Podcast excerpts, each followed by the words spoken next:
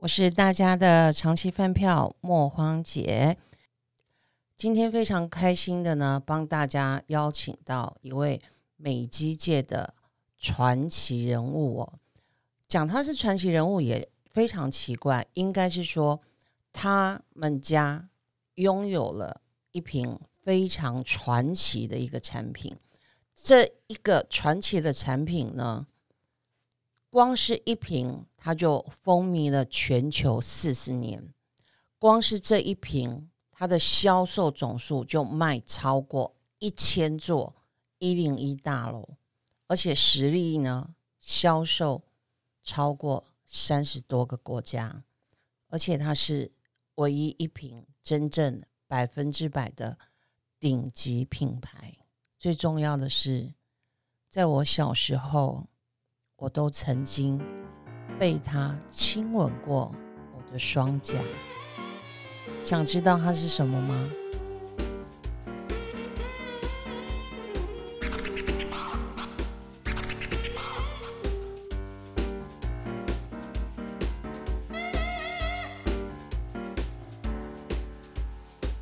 美丽是每一个女人、男人都非常向往的这样子的一个领域哦。能够成为这个领域的一个领航者，他到底有什么样的秘诀？最重要的是，他心中有什么样的信念，才能够引领的这样子的一艘船走得这么长这么远？我们来听听他怎么说。莫芳姐你好，各位听众朋友大家好，我是桂明。桂明总，我就不叫你桂明总，这样觉得我们之间好像很有距离感。那我就我就称呼你桂明啦。好的，嗯，那桂明，我想请你跟大家聊一聊哦。呃，我们大家都知道哦，就是您是从这一个家庭的这一个呃企业，然后在十四年前接手了，然后做了一些创新。那你可不可以跟我们讲一下这个？有趣且奇妙的这样子的一个故事哦，我相信很多的听众朋友都很想了解。最主要是你们家那神奇的珍珠糕是好的，我想先为大家介绍一下我们的背景。对，事实上我们公司的缘起，我常常说是 MIT 乘以 MIT。嗯，那第一个 MIT 是 Malaysia in Taiwan。因为我的父母他们是马来西亚的华侨，是。呃，他们是第三代的华侨，在我的曾祖父的那一辈，从呃中国的福建移民到了马来西亚，对，那所以他们就在那里，就是一代一代的，到了我父母这一代。他们在大学的时候来到台湾读书，对。那后来在台湾大学毕业之后，因为非常喜爱在台湾的风土民情，嗯，就决定留在台湾成家立业。哦，呃，当时他们成立公司的时候，因为他们都是很虔诚的基督徒，是他们非常感念这位神在他们一路上的带领，从马来西亚到了台湾，又能够。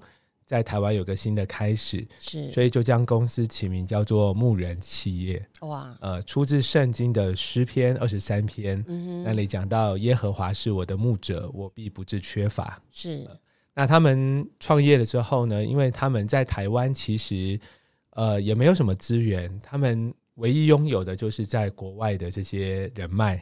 包括就是在国外的家人、国外的朋友，对，所以他们的创业项目就是将台湾的好东西，也就是第二个 MIT Made in Taiwan，嗯哼，呃，台湾制的好东西能够带到马来西亚、带到东南亚去，是，那这就是呃牧人企业的开始。哦，那当时呢，在他们所做的这些项目当中，呃，非常特别的一个项目就是有关保养品、化妆品的这个品类。对，因为他们早期做的其他商品都是以贸易的性质，那只有这个保养品呢，他们一开始就是做了自有的品牌。对，呃，所以我们可以说是台湾最资深的美妆品牌之一。哦，始祖型的，是是是，大概就像雪肤兰啊，或者是明星花露水这样子。哦，就是在那个年代的这个很早期就很有这个独特性的商品。是啊，他们。呃创立的第一个品牌的名称叫做 Bini 贝尼，那是取自马来文 Bini 是妻子的意思，是就代表丈夫对妻子无微不至的呵护。嗯哼，呃，那他们成立这个品牌的时候，呃，最独特的商品叫做珍珠膏，是呃。珍珠糕其实，呃，现在比较年轻的听众朋友可能比较不熟悉哈，但是它在早期可以说是台湾非常具有代表性的保养品。是它可以保湿、可以美白、可以抗老，又可以当做底妆使用。所以在早期那样一个物资比较缺乏的时候呢，是这个东西可以说是小兵力打工，可以满足大部分人对于保养的需要。对，呃，所以几乎当时就人手一罐。他们也就靠着这个商品一炮而红，然后从马来西亚卖到整个东南亚，后来甚至卖到世界三十几个国家，哦，像是在美国啊，在澳洲，还有中东的市场，对啊，我们都成功的在那里插旗。嗯哼，所以光是珍珠膏的这个商品，我们后来就卖了。叠起来超过一千座一零一大楼这么高，哇哦，是非常具有代表性的一个成就。是。我们还有另外一个成就，就是我们累积了世界各地的仿冒品，就是因为这个产品产品到后来在许多国家都太出名了，嗯哼，所以包括像中国啊，或者是香港、泰国、呃越南、缅甸、柬埔寨，甚至美国，嗯哼，都有我们的仿冒品出现。哎，所以算是我们。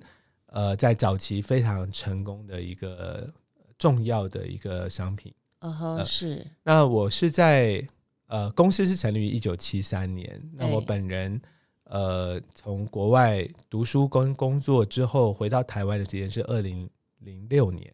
对。那所以那个时候公司大概已经有了三十几年的时间。对。那当我回到公司的时候，就开始发现说，这是一间有历史。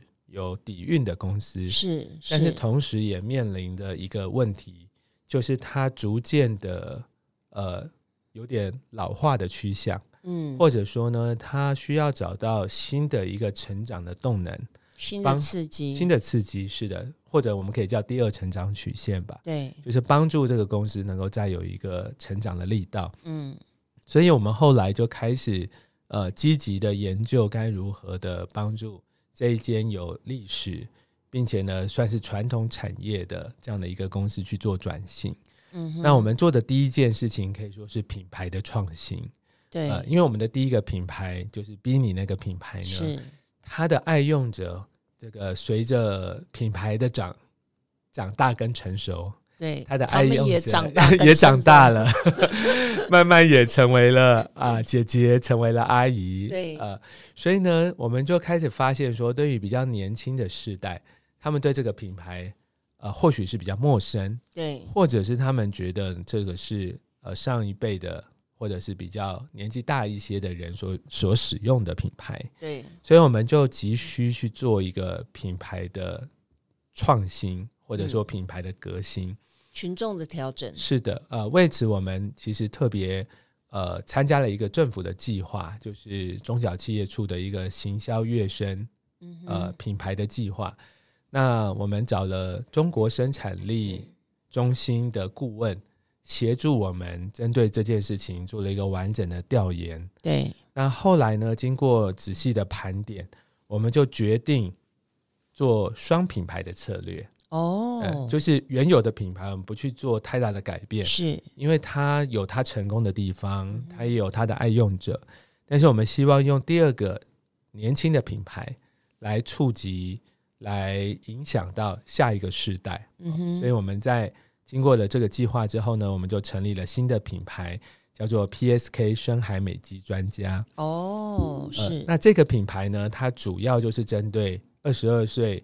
到四十五岁的年轻女孩跟妈妈们所设计的。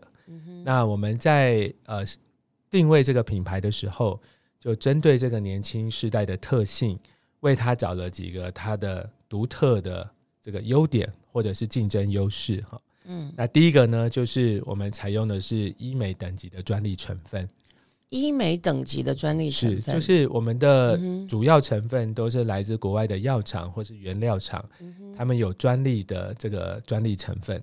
那这些成分呢，它的特性就是他们都经过了完整的实验、科学的验证，是证明它是安全并且是有效的。哦，那我们才把它添加到我们的产品当中。因为这个年纪的人呢，他们其实不一定迷信大牌子。对，但他们希望能够用心的找到适合他们的好东西。嗯，呃，所以我们主要的是他们是小资群，没错，哎，所以我们就希望能够用这样的一个经过验证的好的成分，来让他们可以感受到这个品牌的用心。那第二个呢，就是在产品的包装上面，我们采用的是专柜等级的玻璃包装。哦，因为这个年纪的女生呢，很喜欢做一件事情，就是拍照。啊，就像我们出去吃饭，我们也会拍一下；到了风景美丽的地方，也会拍一下。嗯，我们收到了一个好的商品，看到它精致、吸引我们的包装，也会很喜欢跟它一起拍照。所以呢，我觉得现代人在买保养品的时候，他不再只是为了保养这个功能，而是希望能够有一个美丽优雅的一种 lifestyle。对，就是能够创造一种生活的愉悦感。嗯，所以我们希望利用这个专柜等级的。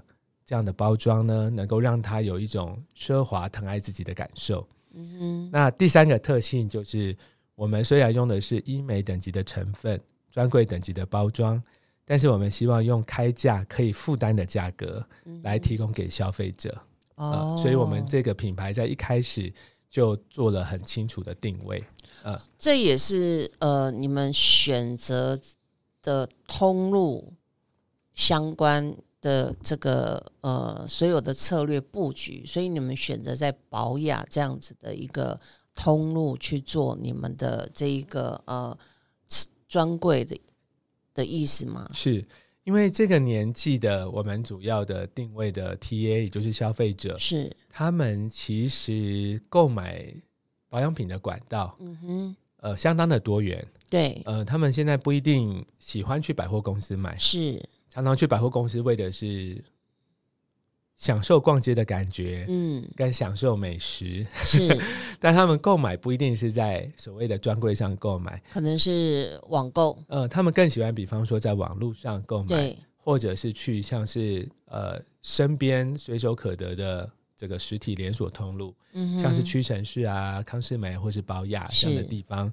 去完成他购买这件事，嗯哼，所以我们做的第二个创新，其实就是针对我们在销售的通路上去做一个新的革新，就是我们开始结合了所谓的电子商务，来做这个虚实整合的呃方式来经营我们的通路，嗯，呃，比方说以我们现在在台湾，也就是呃国内的市场来说呢，我们跟一般的。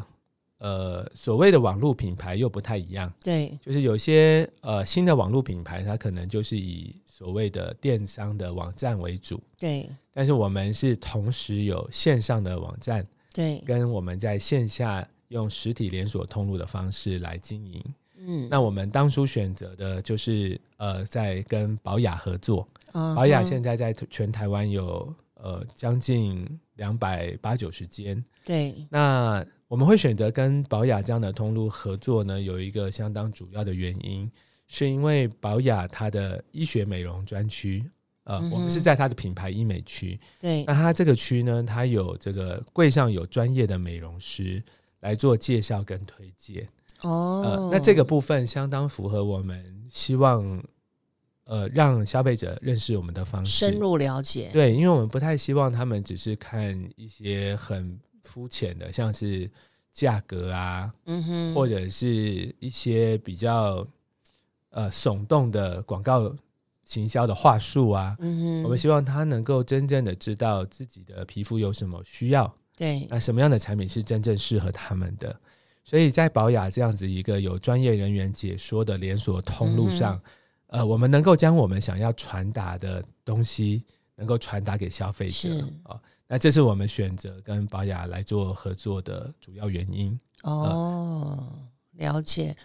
那真的是蛮不容易的，因为这样子的选择，其实大部分人会选择是走，就是可能是专柜专柜品牌，然后呃百货公司的一个方式，希望走出精致感，哦，走出高端高端品牌的一个感觉。是对。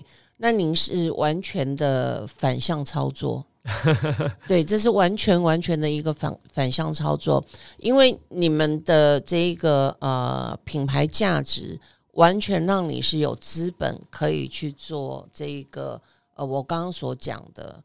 就是走高端高端的一个路线，是是，对，但是您却愿意就是说把它去走向这个平民化，是，但是你却给予的是这一个这么呃高端的这样子的这一个呃内容享受，是哦，我觉得这是。相当了不起的哦，难怪叫牧人企业啊！我觉得这真的，这个这这个是真的是非常棒的，是呃，这个真的是非常棒的哦。然后最重要的是，就是说，我觉得我我很好奇的一点哦，就是说，因为呃，这个家族产业它是美容保养相关的，对，是。那您曾经想过接班这个问题吗？因为您读的是这一个呃财经相关的。这个专业啊，是对，那这个就是好像感觉跟这个呃美容保养产业不太一样，嗯，对。但是有人又说，其实如果看不懂财报，啊，就不要创业。是是，对是。那我不太确定这两者的相关性是不是呃一样的。我想。听这个桂明，你来跟我们这个聊一聊哦，因为我相信这也是很多的创业者的一个最大的迷思。是是，嗯，好，我觉得这是一个非常有趣的问题。对，应该没有人问过你这个问题吧？是，我觉得这个问题很有意思。那其实可以说自小以来啊，嗯呃，因为我们家是有这样的一个家庭的事业，所以。从自小以来接手这个家中的事业，就一直是一个我不排斥的选项。嗯，事实上，我家中呃，我父母有两个孩子，我还有一个哥哥。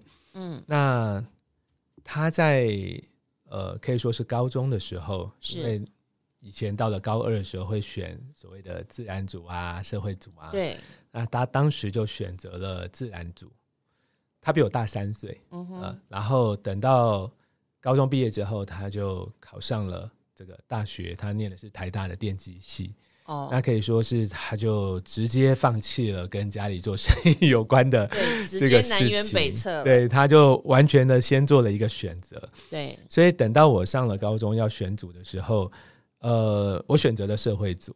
对，那这个选择基本上就已经包含着我未来可能会需要。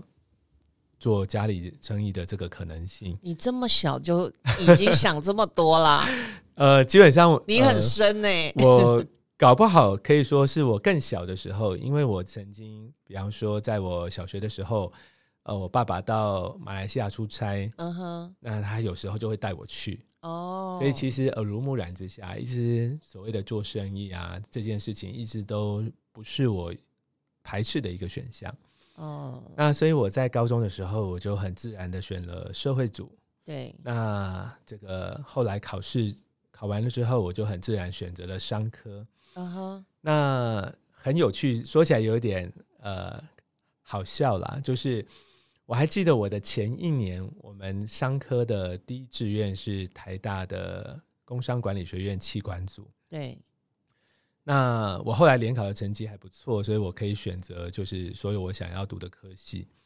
那但是不知道为什么那时候不小心看错了，我看成财务金融学系是第一志愿，原来是场呃有趣的 恩典的错误。是是，现在回想起来是一个美妙的错误啦。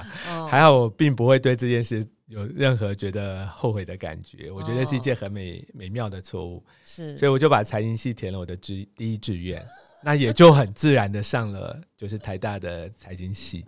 呃，那我一直觉得，你知道吗？我的人生第一志愿就是跟就是读财经的。读数学的人成为好朋友。对，原来这是你 你读是一个错误啊！哎呀，不然今天就不会邀请你来当节目节目特别来宾了。原来这是个错误啊！许多事情就算是错误，它也可以有美妙的结果。当我们都心存善念的时候，对，事实上呢，那一年财经系就突然变成第一志愿了。哇！就是我我选择的那一年，他就超过了气管系，成为了第一志愿。所以你跟我的选择依然是对的。是那，所以我后来就这样，好像误打误撞的进了这个财经的领域。是那事实上，我后来在念研究所的时候，我的呃，我先到美国的加州大学念了一个气管硕士 MBA，那后来又去英国的剑桥大学继续念财经方面的这个学位。对。我在剑桥念的也是财经的硕士哈，所以呃，可以说整个学习的历程来讲，包含财经领域，但也包含了其他商学领域，一直是我喜欢接触的范围。是那呃，在财经的部分，因为我本身对数学是不讨厌的，或者甚至是有一点敏锐度的，所以在这方面的学习上是比较愉快一点。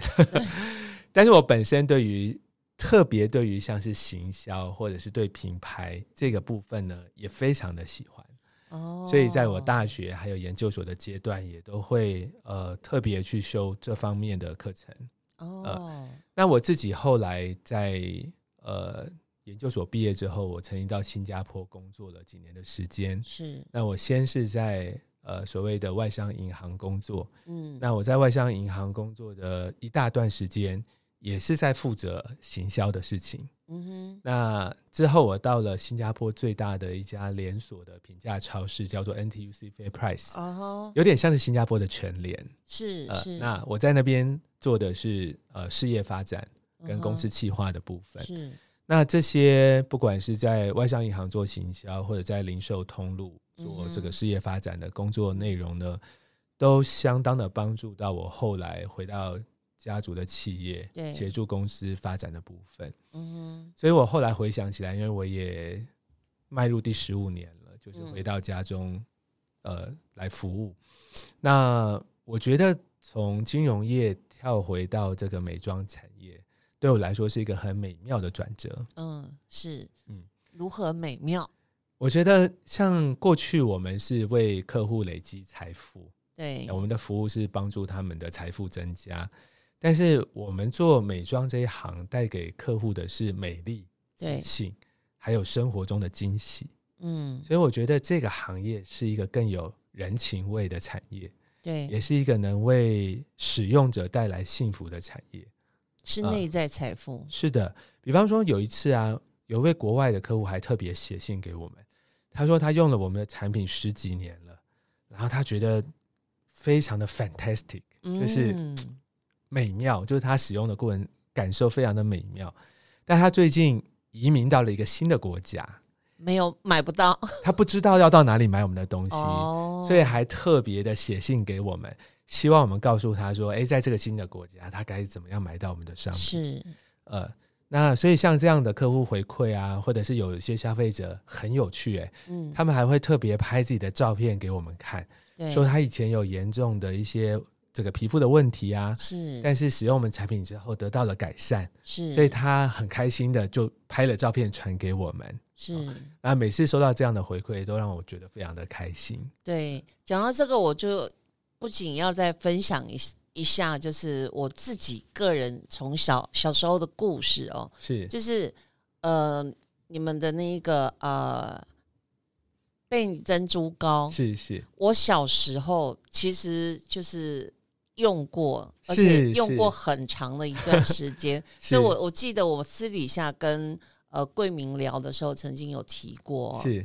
就是我们小时候呢，其实我的我的就是呃奶奶姨母辈啊，有一有一个群主，嗯，对，叫呃贝尼。贝尼俱乐部，对对，贝尼俱乐部，对，是。他们就是固定大概一个月，嗯，哦，一个半月会有一次下午茶，好酷哦！对，那其实那一个下午茶就是拿货日，对，是。就是一个拿。那我们那时候都是，我记得就是透过一个龚奶奶，嗯，对，然后他就是统一拿到货之后，然后大家约在就是一个，我记得那时候好像是在国宾饭店吧，因为那时候是那时候国宾好像是最高档的，在我小小朋友的时候，对，然后呢。统一发货是对，不是在国宾就是在圆山，对他们就约这两家饭店，然后统一发货。对，然后那个时候呢，就是我的我的我的奶奶啊，他们就会就是往我脸上就擦珍珠膏，对，所以小时候我的皮肤是很很白的。嗯，然后那时候他们就那个，我记得有一个阿姨还说，她说你这么小就让他这样子用。怎么样？怎么样？这样这小孩子这样以后怎么？然后那时候我的奶奶就就就就反驳他，就说：“这珍珠膏多么好，完全无害，嗯嗯，小孩子也都能用。你不懂，你只是舍不得给你的小孩用，我舍得给我给我孙女用。你不懂。”他说。那以后如果买不到，以后没有这么好的东西怎么办？嗯嗯，这他，然后我的奶，我记得我奶奶就跟就跟他讲，这么好的东西不可能以后买不到，嗯，它只会越出越好，你不用替人家担心，对，啊，就是就是类似像这样，只是说很可惜的就是到后来就是狗奶奶不在之后，是是。我们还真的就买不到这个 珍珠糕，因为珍珠糕没有在台湾卖啊。是是，上次听您分享到这个故事，我觉得真是太酷了。对，因为呃，在过去我们都是以百分之百外销为主，是，所以我从来也不知道原来在台湾还有这样的一个俱乐部，对，会从国外把这个东西找回来，是，然后分享给爱用者，真的是觉得非常的惊喜，而且 长达十多年，是是。对我用到十几岁，是是，我觉得真的是一个太棒的故事。对呀，你所以你们家要好好的请我，就是你知道，在某一某一些点，我要去当见证人。是是是，这个太应该了。对，见证人、代言人之类的，这个是从时光走出来的活见证人。对对对对对对，贝尼俱乐部，我都觉得他们他们那时候很酷，你知道吗？对，就是那些。阿姨，然后穿着他们那种旗袍啊，对，然后戴珍珠项链，真的那些老太太，我真的觉得我很佩服他们。是是，其实早期这个东西确实在很多人眼中是相当珍贵的。嗯，比方说我们在越南，呃，那时候也卖的非常的多。对，那当时呃，我后来也是听到，就是呃。许多年前就在使用我们品牌的是这个客人跟我们分享，他说他们以前要取得这个珍珠膏还要用金子去换哦，就是因因为以前越南比较动乱嘛，所以他们可能他们的货币比较不稳定，对，所以他们当时要买到珍珠膏还要带金子去换，哇，真的是很有意思，像金子一般的珍珠膏啊，是是，对，而且它的。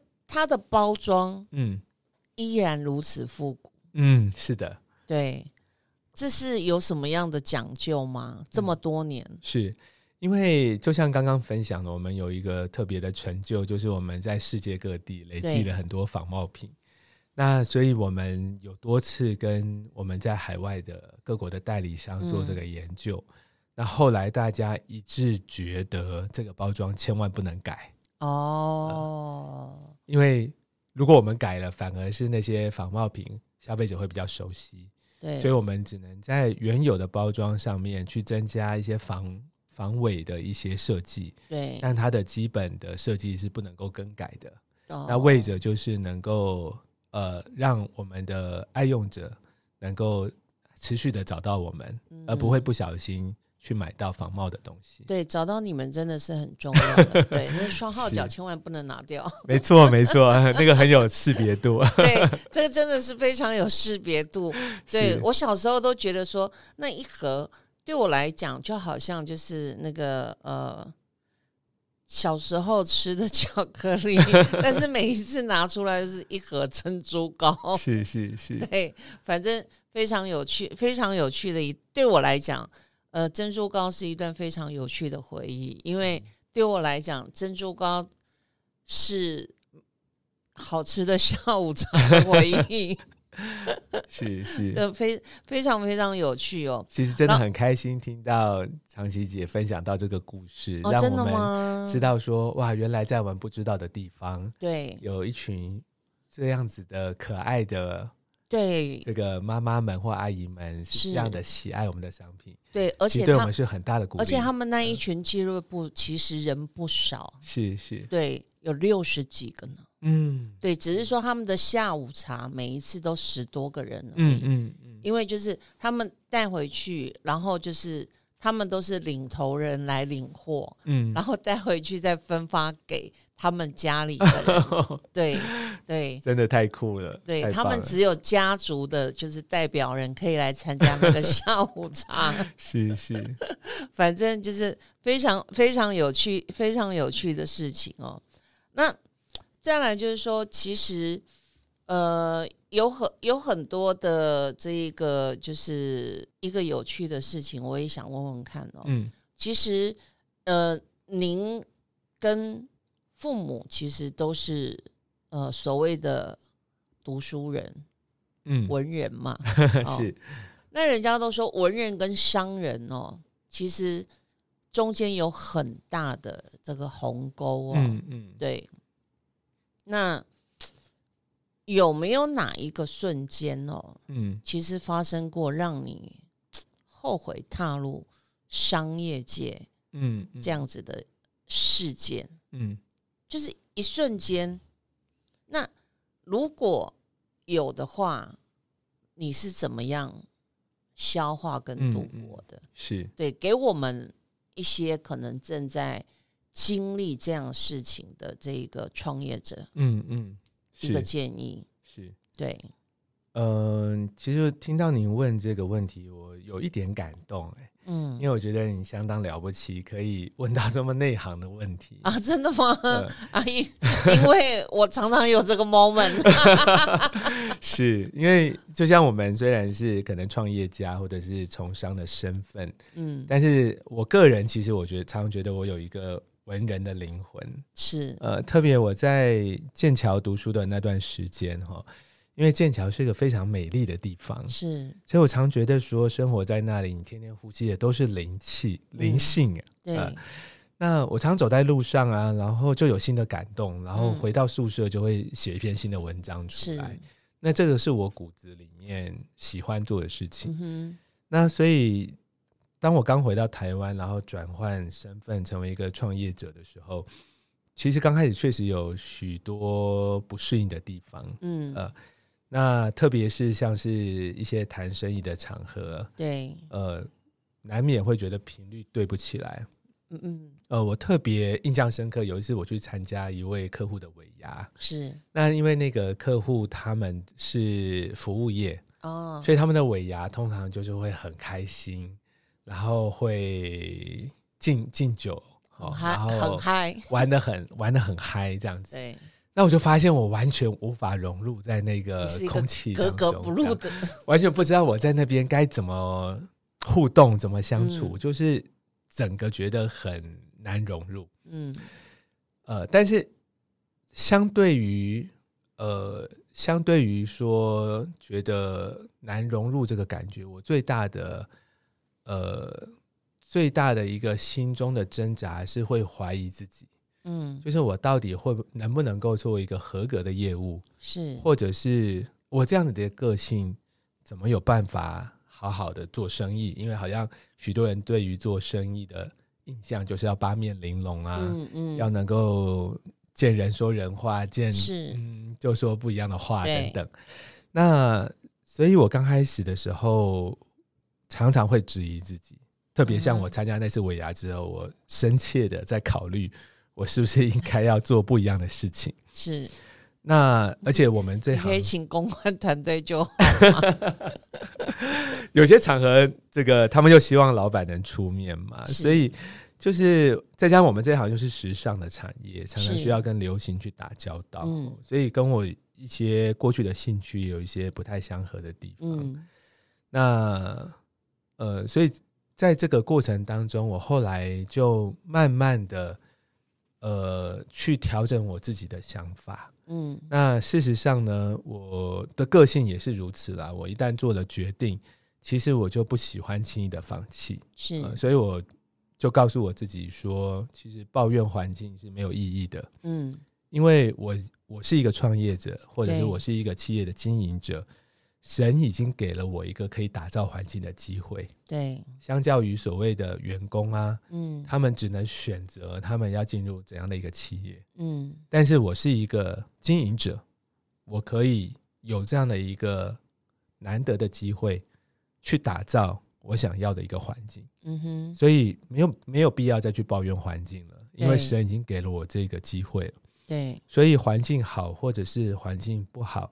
都是我们自己努力或经营的结果。嗯哼，所以我后来花了许多的功夫，试着走出我的舒适圈。对，并且更重要是我开始慢慢去摸索出属于我的商道。对，就是属于我的去做生意的方式。是，那我就开始察觉说，其实做生意有很多种方式。没错，不一定一定是要应酬啊，没错，不是一定要喝酒。没错，也不一定要有一张所谓业务嘴，能够能言善道。没错，其实还是有许许多多的人，他们喜欢和我们这样踏踏实实的人做生意。是的，呃，所以我慢慢的就开始呃释怀了。其实很多事情都是一种选择。对，我可以选择我自己想要做生意的方式。嗯哼，我可以选择不要变成自己不喜欢的样子。是，那而这个选择会带来一群和我磁场。跟理念相近的人，我们可以有更好、更长久的合作。对，呃，所以我慢慢的就在这些过程当中得到了一个呃，算是不不论是自我的升华，或者是我与人互动的能力，都得到了一个新的开展。对，那当然，其实这是一个很漫长的过程啊。所以，其实我刚开始的时候。呃，常常会觉得透不过气来，所以我呃，其实，在呃头几年间呢，我有尝试去做一些斜杠，就是我自己不务正业、感兴趣的事情，来稍微让自己调剂一下，舒缓，嗯，所以从透口气，没错。所以从二零零八年开始，其实我有十年的时间。我有跑到大学去教书，哦，就是变成去大学里面开课是我的斜杠，哦，也是我喘气的地方，转换一下灵魂。呃，因为我喜欢那个环境，就是呃，跟年轻的人在一起，跟学生在一起，并且呢，谈的都是有呃内容，或者是有一点浓度的东西，有一点抱负，有一点大家有梦想，有梦想，然后为着梦想。一起充实自己哈，那所以这样的过程，这样的环境对我来说其实是很愉快的。哎，那我也觉得，其实后来这些当时觉得是斜杠，但后来也成为一些很美好的一些关系。对，包括像是因为我在台湾科技大学开课，那我也就在未来啊，在后来的几年呢，就跟台科大的一些科系进行产学的合作。嗯哼，那这些合作的机会都是因着我去那边开课，是才衍生出的一些美妙的缘分。嗯呃，所以我为这些我都觉得很感恩。对，其实你刚刚所讲的这一些，我呃我在创业这么多年呢，其实是深有感悟哦。是因为像我自己是一个不应酬的人，嗯，对我是一个呃绝对不应酬的人。是这么多年，从我以前。还不是当老板的时候，嗯，在我工作的时候，我就是一个不应酬的人。是对，因为我觉得，呃，我就不善交际。虽然我做的是业务，是虽然我做的是行销，嗯，对，虽然我做的是跟公关相关的，所以我几乎在业界，它就是一个，我就是一个奇葩。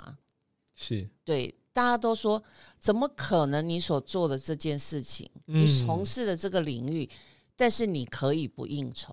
是啊，我说我是凭专业跟实力的，是是，对我我我不需要因为靠喝酒或者是去跟客户 social 来拿到案子，是的，对，即使我不得不。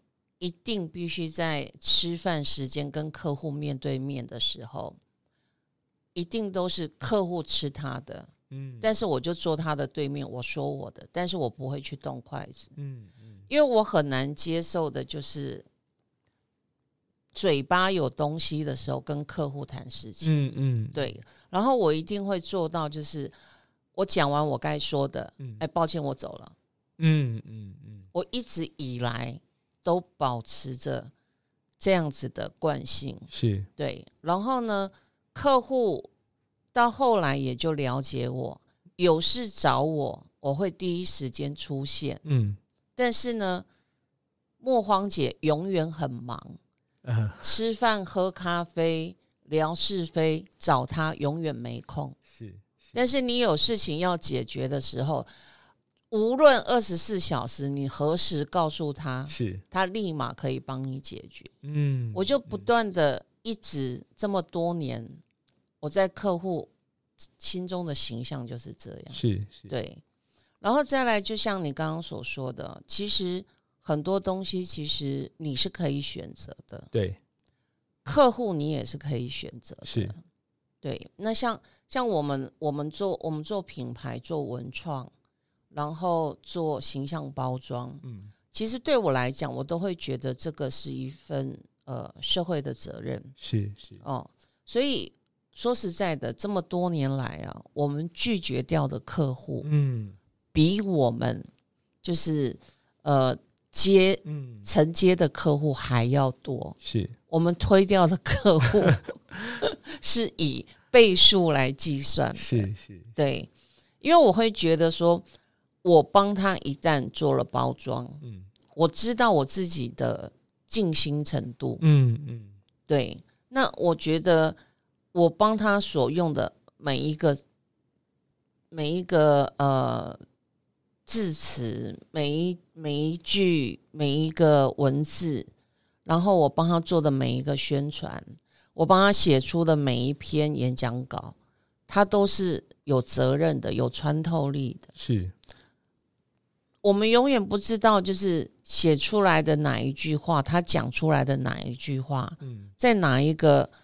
瞬间，他可能就改变谁的一生。对，我觉得这个责任很大。是啊，所以我必须慎选那一个，嗯，我要包装的人。是对，这是我我一直以以来很坚持的一件事情。就是一个很棒的理念。嗯，对，这个也是一个，嗯，会让这一个企业其实走的稍微不是。呃，这么快，但是我情愿就是走慢一点，但是你可以走的每天回家是安心睡觉，是的的一件事情。嗯，对，所以我觉得这个这个其实是很重要的。我觉得，呃，我常我常出去外面，呃，就是演讲的时候，我常分享哦，世界上永远不缺。多一家赚钱的企业，但是永远缺一家有价值的企业。是的，对，我觉得这个，嗯，就是跟您分享，就是我跟您之间好像有那么一点点共通之处，所以我们才会这么投缘呢。对，我觉得这个是。这个是很很很重要的，很重要的，尤其是我觉得创业创业者哦，尤其是像这个新创的这样子的一个事业者哦，我常常在讲哦，像我们我们我们拿笔，嗯，我们拿麦克风，就是有话语权的这样子的人，其实，在某一种程度，我常讲，你就是扮演着上帝，嗯。右手的这样子的一个角色。是，那你必须要小心谨慎，嗯，你必须要非常的，就是有着有着这个干净的初心，嗯，每一件事情你都要抱着初心去去做这个事情，是你的你的选择，你的起心动念，嗯，其实真的是很重要的，对，是，所以。我不应酬不喝酒这件事情，到了大陆，依然如此。对，不容易，不简单。所以每个人都觉得说什么？对我到大陆就是从呃二零零五年开始，我就往返大陆。是对，然后到后来我在大陆开公司、创业、挂牌，嗯，我依然是一滴酒没有喝过。嗯，对，从跟呃中央的高官，然后到所有的就是企业是这样子的沟通。嗯，我没有喝过酒，没有送过礼，没有送过红包，真是了不起的理念。但是我觉得是一个很棒的选择和坚持。呃，其实。其实现在的环境跟以前也不一样，我觉得也是刚好我去的时间对了，嗯嗯，对我去的时间对了，然后呃，你你是真正有专业的时候，他们其实是尊重这样子的人的，对，那也可能是刚好我的行业比，嗯嗯，对，因为人家都不会太。为难所谓的文人吧，我觉得，对对对，他们在他们在呃很有趣，他们都不会叫我就是蔡老师，嗯，他们叫我蔡先生，就是老师的尊称吗？还是比老师在更尊敬的意思？对他们都叫我蔡先生，我觉得非非常有趣。对这个这个，我们可以改天再聊一聊。